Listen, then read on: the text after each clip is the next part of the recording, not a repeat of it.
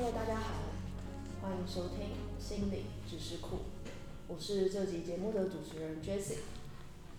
我是伟哲。今天这集是一个非常特别的企划，我们邀请到台湾新生代的脑科学家谢伯让老师来参与我们的访谈。老师呢，除了做研究之外，他还投入了很多科普的推广，像是老师有经营 FB 的粉砖，叫做谢伯让的脑科学世界，然后他也出了两本书，也撰写了一些部落格，他自己有录 podcast，所以他真的是身兼多职，让我们敬佩的。那我们今天就有请伯让老师来和听众自我介绍一下自己。好，大家好，我来介绍一下我自己，是不是？哎，我是大学是一九九九年台大植物系毕业的，后来马上就改成了生科系，所以你们应该没有听过植物系这个系。然后后来呢，呃，我当时因为对呃一个问题很有兴趣，就是我当时想要研究为什么人脑会产生意识这个问题。那所以在大学的时候，我其实就修了很多心理系的课，比方说那时候就呃修过梁根成老师的课，然后像是黄荣文老师的课等等。然后后来呢，我发现说，呃，我对于这个人脑啊，还有意识这个问题，其实在理论上不是那么清楚。所以后来我在硕士的时候，就到中正大学念了呃中正的呃心灵哲学，就是哲学研究所里面的一个心灵哲学。那因为心灵哲学它探讨了非常多关于呃人的心智到底心灵到底是它的本质是什么，所以我就想说。我那时候就想说，那我或许可以从这个哲学那边吸收一点养分，然后来从理论的方向来研究这个问题。那我们很好奇，说老师为什么我当初想要研究科学是什么样的契机？就是高中时候阅读很多关于心灵上的书，所以老师最后想要投入脑科学研究。嗯，呃，当初最主要的原因是因为呃，我对生命这个现象，就是生物生命这个现象很有兴趣嘛。那那时候我在想说，那生命这个现象，其中最最难以解释，或是最困难的问题到底是什么？那后来就发现，其实应该是跟意识这个现象更有关系，因为似乎作为一个生命，它其中最重要的一个，以人来说啦，人这个生命其中最重要的一个因素，或是最重要的一个一个一个现象，就是人人的意识现象。那所以我当时就对这个问题非常的有兴趣，所以从之后呢，所有的求学的问题基本上就是。集中在人人脑。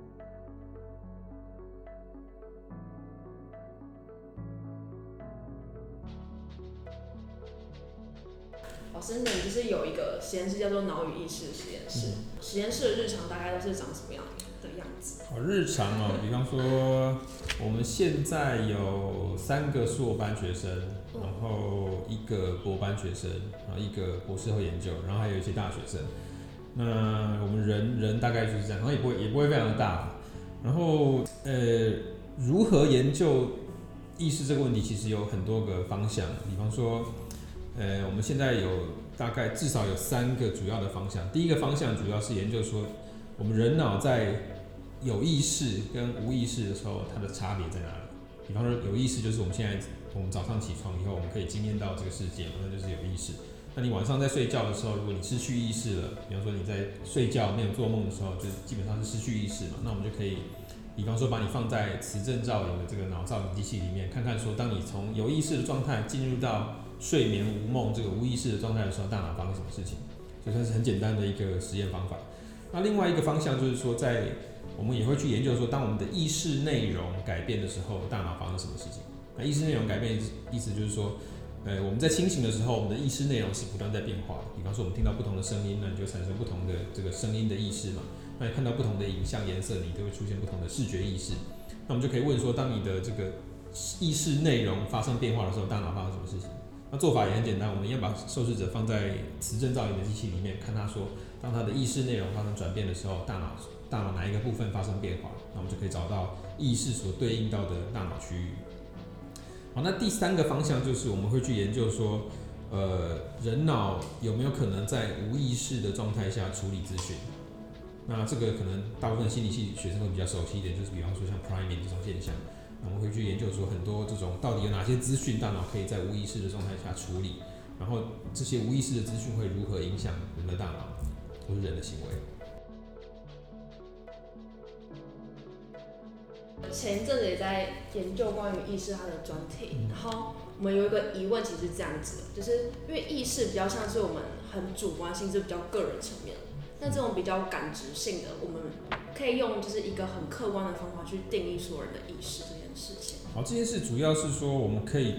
至少我们可以以人为受试者。那如果我们相信这个受试者他他所回报的，就是他做出的 verbal report。那如果我们可以 assume 或是假设说他的他是以诚实的方式回答这个他的主观经验的话，那通常我们可以从这个地方开始出发，然后去寻找相对应的大脑状态。那如果你真的还是怀疑，比方说你眼前的受试者可能还是在说谎的话，那至少你可以把自己当成受试者，因为你至少我们自己可以相信我们自己的意识状态嘛。当我们说我们自己有意识的时候，我们如果是身为一个研究者，我们没有必要去说谎嘛。所以至少把自己当成研究者是可以当成。第一步的出发点，所以如果你会怀疑说，诶，到底这个主观的经验有没有办法透过客观的方式研究？那我们的出发点通常是会，我们会建议说，那至少我们从自己开始。那如果你自己可以同意的话，那下一步可能就是看你能不能接受说，你也，呃，如果你可以接受一个陌生受试者他的 verbal report 的话，那也可以把这个当成一个出发点。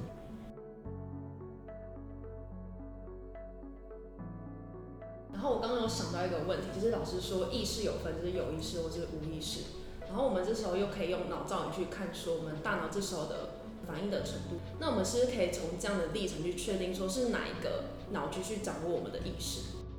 基本上我们这个研究方法就是要去找出意识的神经关联嘛。那我们像刚像刚我们讲出的第一个研究方向，就是说我们可以去研究说，当你有意识的时候，跟你比方说入睡然后没有意识的情况下，大脑发生什么差异？那目前呃找到的一个大家比较有共识或是证据比较多的，通常是指出说，呃我们脑中有一个地方叫 thalamus，就是视丘。那视丘跟我们大脑皮质之间的连接叫 thalamus-cortical connection。那这个视丘跟大脑之间的大脑皮质之间的连接，如果是完整的，如果它的功能没有异常的话，通常我们会处于一个有意识的状态。那只要你这个连接在功能上或是在解剖上受到损害的话呢，通常你的意识状意识状态就会受损。所以现在的猜测是，我们的意识存在于像视丘跟皮质之间这个连接，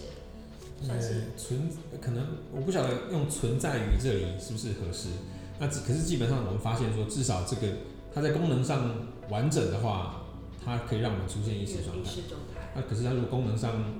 出错的话呢，我们的意识状态就会消失。所以。它可能是一个开关，那也有可能，当然是意识储储存在里面，可是目前还不确定到底它的本质上是怎么一回事。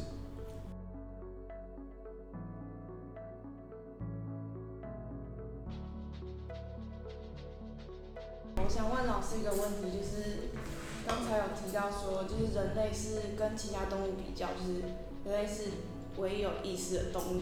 但是就是因为像比如说我们家猫或是狗在睡觉的时候。也会做梦啊，就是至少我们会看到它在那边就哦哦，然后脚在那边摆动。那这样难道不算它有意识吗？对我刚刚的说法可能说的太快了。我们刚刚要说的是说，在研究方在研究的时候，我们必须要用最保守的方式去做研究，所以我们应该先先选取那些我们确定百分之百有意识的个体或是生物来做研究。那我们唯一可以确定的，当然就是我们自己嘛，就是我们通常会认为自己有意识。那所以我们可以从自己开始。那我们可以第二第二层次推出去的时候，我们就可以推推论说，那和我们自己一样的这种生物体，比方说其他的人，应该也有意识。那所以在做研究的时候，应该是以这些人优先，因为我们从保守的角度来讲，我们要先选取那些一定有意识的个体。那我们并不是说其他的动物就没有意识，只是说在我们研究的时候，这些动物可能要稍后，因为我们无法百分之百确定它有意识，因为有意识的话必须。至少要有能够主观的回报出它的意识状态嘛？那所以说，虽然猫跟狗看起来它们的行为应该是有意识，可是，在做研究的时候，我们可能就要保守一点，先呃，先先把它放在一旁，然后当我们百分之百确定它有意识的时候，我们再研究它。那所以这个其实也是在研究意识这个领域里面有很多的争论，因为有些人认为说，哎，呃，比方说在人类身上我们无法做侵入性的测量，那可是，在像在 primate 这种灵长类的猴子啊、猩猩身上，我们可以透过呃，植入电极啊，或者直接测量它脑细胞去研究它的大脑活动嘛，所以我们可以量得更精细一点。那可是这这时候就会出现一些争论嘛，有些人认为说，那你猩猩猴子，你到底有没有办法确定它有意识？有些人说无法确定，所以我们不应该马上就去研究它。那有一些人就说，那我们或许可以先假设它有意识，然后来观察看看我们能够找到哪些生理证据，然后从那边再来做推论。所以其实你光看到这个像 primate 上就有很多争议了。在我们在研究意识的时候，或许应该从保守的角度开始，那先研究我们确定有意识的生物。那可是它不代表其他生物就没有意识，只是说在研究的时候，我们先把它放在一旁而已。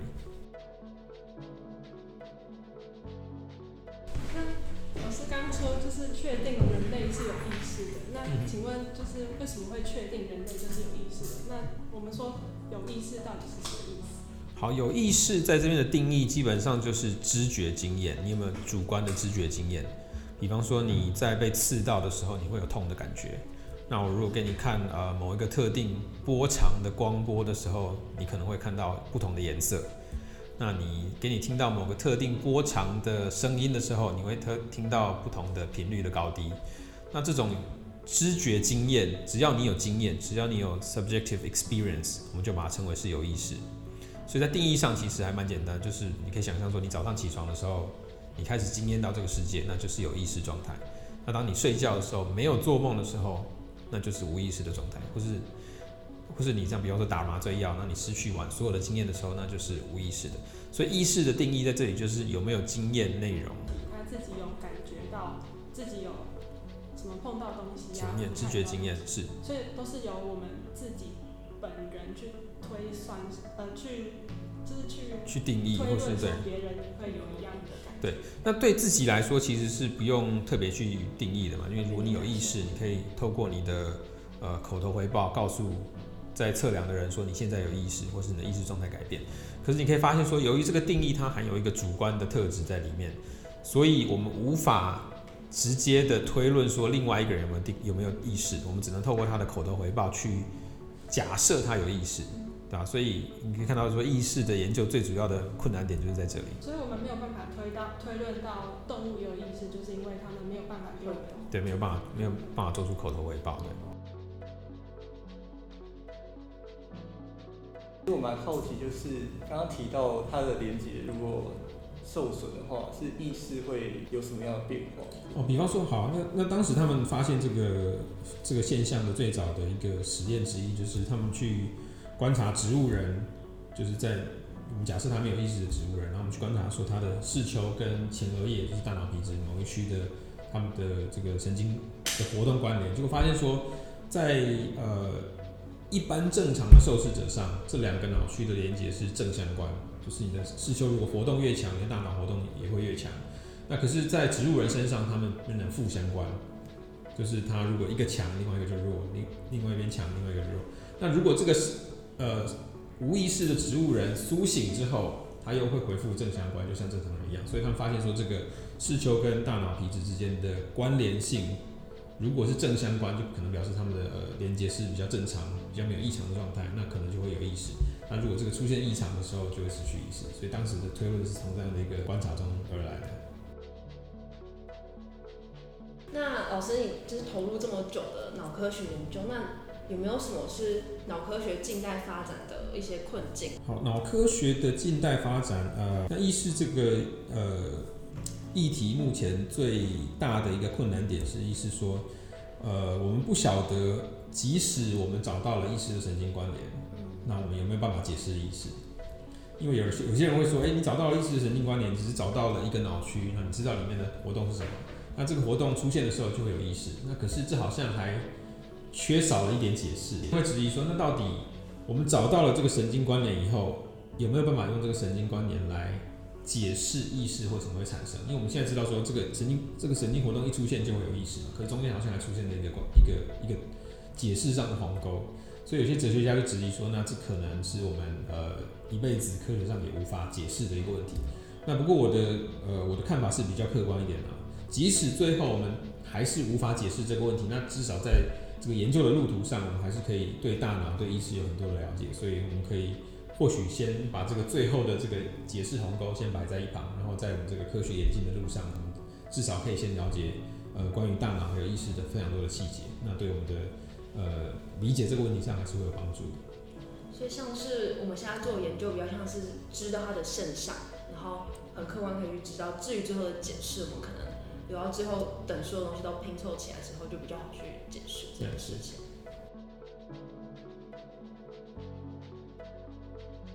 如果行为上面有出现一些改变，那种，那我们会说他其实是因为知觉不一样，所以我们可以说他有意识这件事吗？呃，不一定，因为有可能他的反应其实都是反射式的反应，就是非常复杂的、非常复杂的反射式、反射性的一个机制。那如果是这样的话，他的他的你所观察他观察到的动作，有可能只是无意识的一个非常复杂的对反射动作而已。所以，所以麻烦就在这里嘛。当你面对一个无法做出口头回报的生物的时候，如果你仅以它的行为表现去推测它有意识，那可能就会出现这个问题。所以，其实我们的意识是比较研究在你是有意识可以去决定自己的行为，然后我们才会定义它为算是意识这样子。呃，有意识决定自己的行为，其实又是另外一个议题，那比较涉及像自由意志这个问题。那像我们刚刚在谈的，主要都是。呃，被动的 passive，你到底有没有产生知觉经验？这样就够了。只要你有经验内容，你就是有意识。那你刚刚提到是另外一个问题，就是比较更像你能不能主动的产生一些动作？那那其实涉及的像呃意志啊、intention 啊，还有像自由意志这样的问题。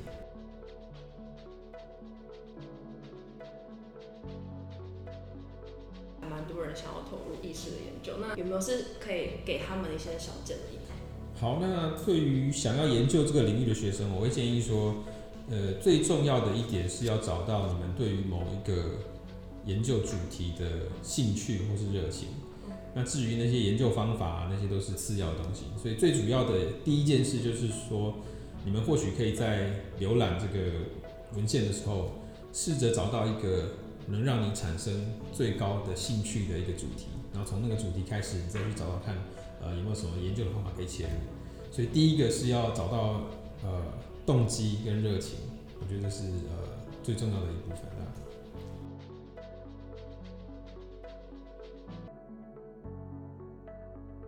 有一些其他的问题想要去问老师，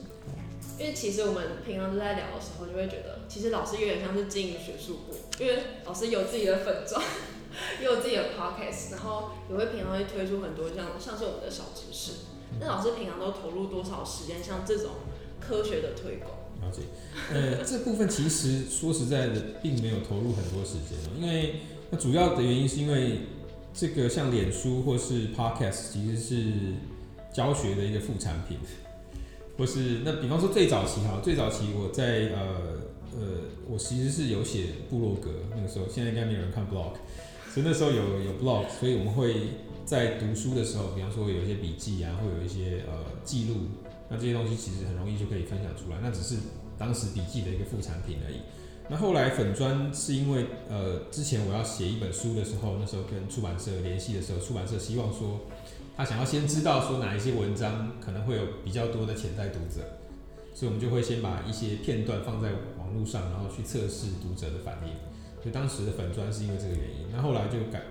那后来刚好就因为部落格整个转型变成被脸书拉走嘛，所以我就把文章分享给转到脸书上，对吧？所以其实不会花太多的时间。那那 podcast 也是一样，因为我们平常在备课的时候，其实有很多有很多内容，那可能都会把它写下来，或是已经有准几几乎是准备好的教材。那在录 podcast 的时候，基本上只是把那些教材。移过来，然后另外一种形式呈现出来，所以它的花的时间其实并不会非常的多。因为我之前其实我们之前是先听了老师的就是 podcast 节目，老师那时候有讲还蛮多关于记忆或是心智它的发展历史。那我们就觉得我们学术部其实也可以推出一个，就是除了文字版的小知识，我们可以让听众就是也可以在路上跟走路，然后有空时来听一下。然后其实也是算是受老师的启发。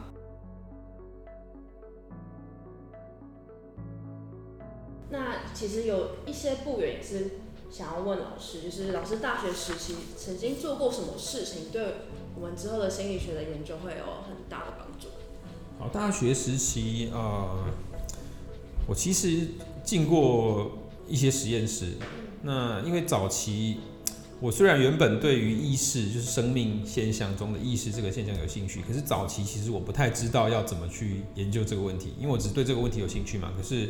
呃，研究这个问题的切入方法有很多，比方说你可以从生物学，可以从心理学，或者从呃神经科学，或是甚至是 AI 电脑的科学呃方面切入。当时我其实不知道要怎么研究这个问题，所以我试了很多方法。那比方说我在大学的时候有进过像呃分子生物学的实验室，那可是当时我加入之后就很快就发现说，哎、其实基因的这个角度其实观察不到太多心灵的现象，因为它的它的阶层其实是有差异嘛。所以后来我又转到了呃细胞生物学，就往上往上一节，就是呃神经细胞的这个 physiology。那结果后来一样发现说，因为当时主要是在处理，比如说神经细胞的神经细胞中一些蛋白质活动的一些问题嘛，那一样也观察不到心理的现象。那所以才后来在一路不断的转变，然后从不同的试着从不同的阶层去呃接触这个心灵的现象心智现象到底是怎么一回事。那那其实后来回想起来，呃，其实都对心理学的研究有帮助，因为呃，至少我在每一个层级都都都有一些初步的了解，所以会对这个现象比较有一个全面的概念，啊，所以虽然说当时可能呃选择了一个没有直接研究到心灵的一个一个呃方式，那可是后来还是还是有些还是有些帮助。那还有另外一点，蛮想知道，像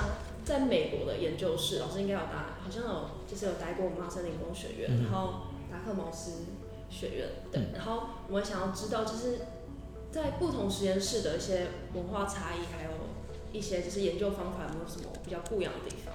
不同实验室的研究差异啊，呃，我觉得每个实验室的它的风格或是它的呃实验室的文化，主要都是受到实实验室的 PI 的影响。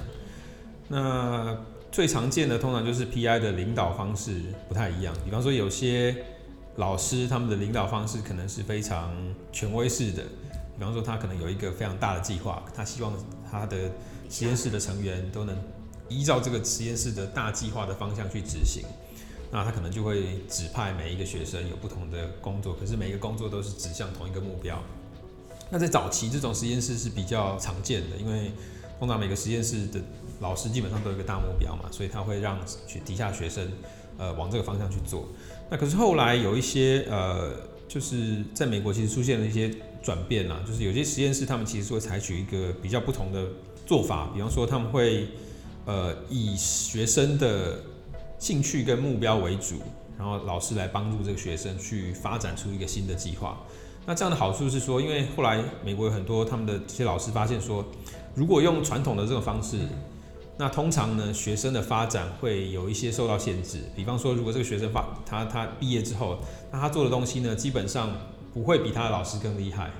所以等于是他的上面有一个人一直压着他，那反而会对学生的一个发展不会这么有帮助。那所以有些后来有一些 PI 他们转向了另外一种做法，就是他们呃虽然自己有有有有他们有兴趣的东西，可是，在学生方面呢，他们会配合学生的兴趣跟他的他有兴趣做的方向，然后跟自己做一个结合，然后帮他发展出一个新的领域或者新的方向，帮他让他去执行。那这样对学生会比较有帮助一点，因为他可以开创出一个新的领域来来来作为他们研究的方向。那所以我觉得，呃，这是可能是一个不同实验室文化或是领导的一个一个很很常见的一个差异。之前也有听说，好像是在美国，就是研究者组成的比例也比较多元，就比起在台。你说在一个研究室里面吗？里面就会有各种可能不同族群或是不同的科系背景之类的。呃，应该是这么可以这么说，没错。那我觉得最主要的差异是说，因为我刚刚有提到过说，研究最主要的是以应该要以它是 question driven，就是你要对一个问题有兴趣，然后至于你用哪一个方式去切入是是另外一回事，可是你必须要对一个问题非常有兴趣。那在国外，我们可以很常看到这种以问题导向的实验室，就是他们想要研究一个问题，那如果你需要工程，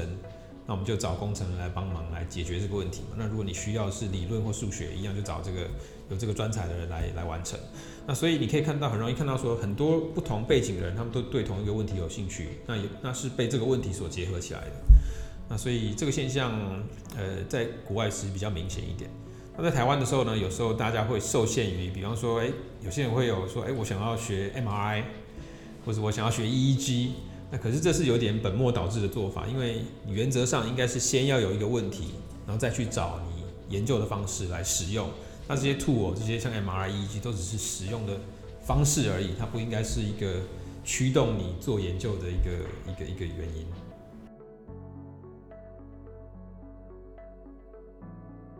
好，那如果呃，如果大家对不管是对意识或是任何一个科学议题有兴趣的话，